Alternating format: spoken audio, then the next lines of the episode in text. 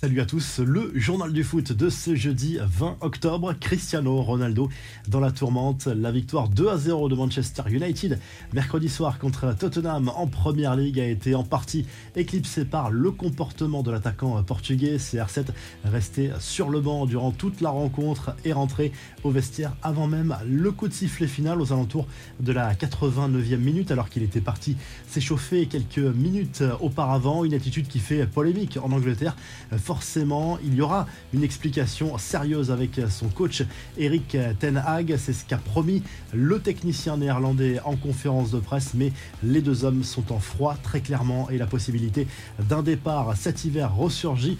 La Coupe du Monde, c'est dans un mois pour Cristiano Ronaldo et son incertitude est totale. Il n'a quasiment pas joué avec Manchester United depuis le début de la saison. Dans quel état physique va arriver CR7 lors de cette Coupe du Monde au Qatar? Et toujours en Angleterre La victoire de Liverpool 1-0 contre West Ham, un succès qui permet aux Reds de remonter à la 7 place du championnat anglais. Les Red Devils sont 5e de Première League, mauvaise opération en revanche pour Chelsea, accroché sur la pelouse de Brentford.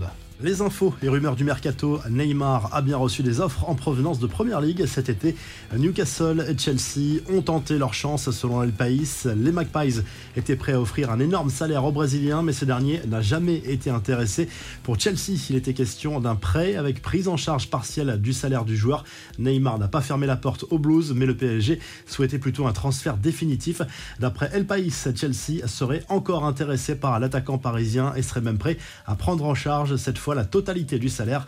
Joao Félix, lui, souhaiterait clairement quitter l'Atlético Madrid dès le mois de janvier ou au plus tard lors du prochain mercato estival. Selon As, l'attaquant portugais plaît au Bayern Munich et au PSG, mais d'autres clubs pourraient se positionner, notamment Manchester United.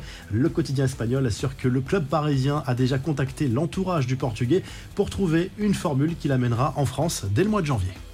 Les infos en bref, la Coupe du Monde s'éloigne pour Mike Maignan, le gardien de l'AC Milan, et des Bleus à rechuter de sa blessure au mollet gauche. Ça risque d'être compliqué pour l'ancien Lillois d'être remis à temps pour aller au Qatar. La liste de Deschamps sera annoncée le 9 novembre. Le retour des rumeurs autour de la Super League. Un nouveau PDG a été nommé cette semaine. Les promoteurs fixent comme objectif raisonnable un lancement de la compétition à l'horizon 2024-2025. La Super League à laquelle s'accroche le Real Madrid, le FC Barcelone et la Juventus de Turin reste très critiquée et l'UEFA ne compte pas se laisser faire. Pablo Longoria, lui, veut faire le ménage en interne. Le président de l'OM a été missionné par Franck McCourt pour faire des économies. Le directeur de la communication, le directeur juridique et secrétaire général sont sur le départ. D'autres postes sont menacés. Objectif économiser 19 millions d'euros sur le secteur non sportif. Grosse inquiétude pour Lucas Paqueta, absent contre Liverpool le mercredi.